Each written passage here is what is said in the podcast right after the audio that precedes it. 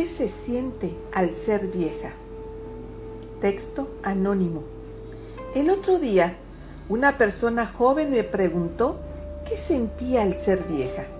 Me sorprendió mucho la pregunta, ya que no me consideraba vieja. Cuando vio mi reacción, inmediatamente se apenó, pero le expliqué que era una pregunta interesante y después de reflexionar, concluí que hacerse viejo vieja es todo un regalo. A veces me sorprendo de la persona que vive en mi espejo, pero no me preocupo por esa cosa mucho tiempo. Yo no cambiaría todo lo que tengo por unas canas menos y un estómago plano. No me regaño por no hacer la cama o por comer algunas cositas de más.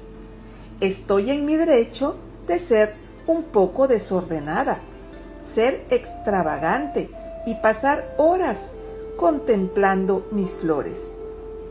He visto a algunos queridos amigos irse de este mundo antes de haber disfrutado la libertad que viene con hacerse viejo.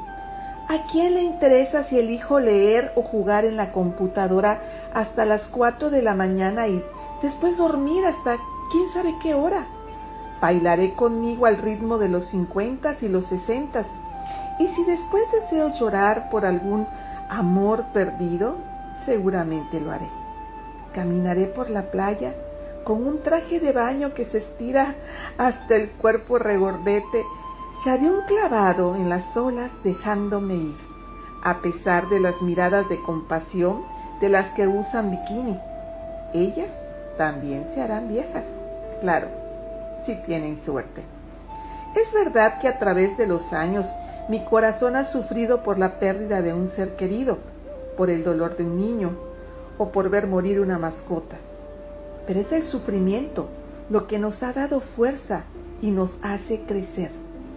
Un corazón que no se ha roto es estéril y nunca sabrá de la felicidad de ser imperfectos.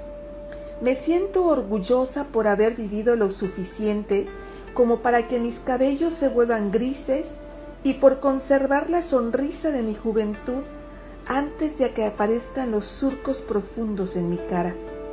Ahora bien, para responder la pregunta con sinceridad, puedo decir, me gusta ser vieja, porque la vejez me hace más sabia, más libre. Sé que no voy a vivir para siempre, pero mientras esté aquí, voy a vivir según mis propias leyes, las de mi corazón. No pienso lamentarme por lo que no fue, ni preocuparme por lo que será. El tiempo que quede, simplemente amaré la vida como lo hice hasta hoy.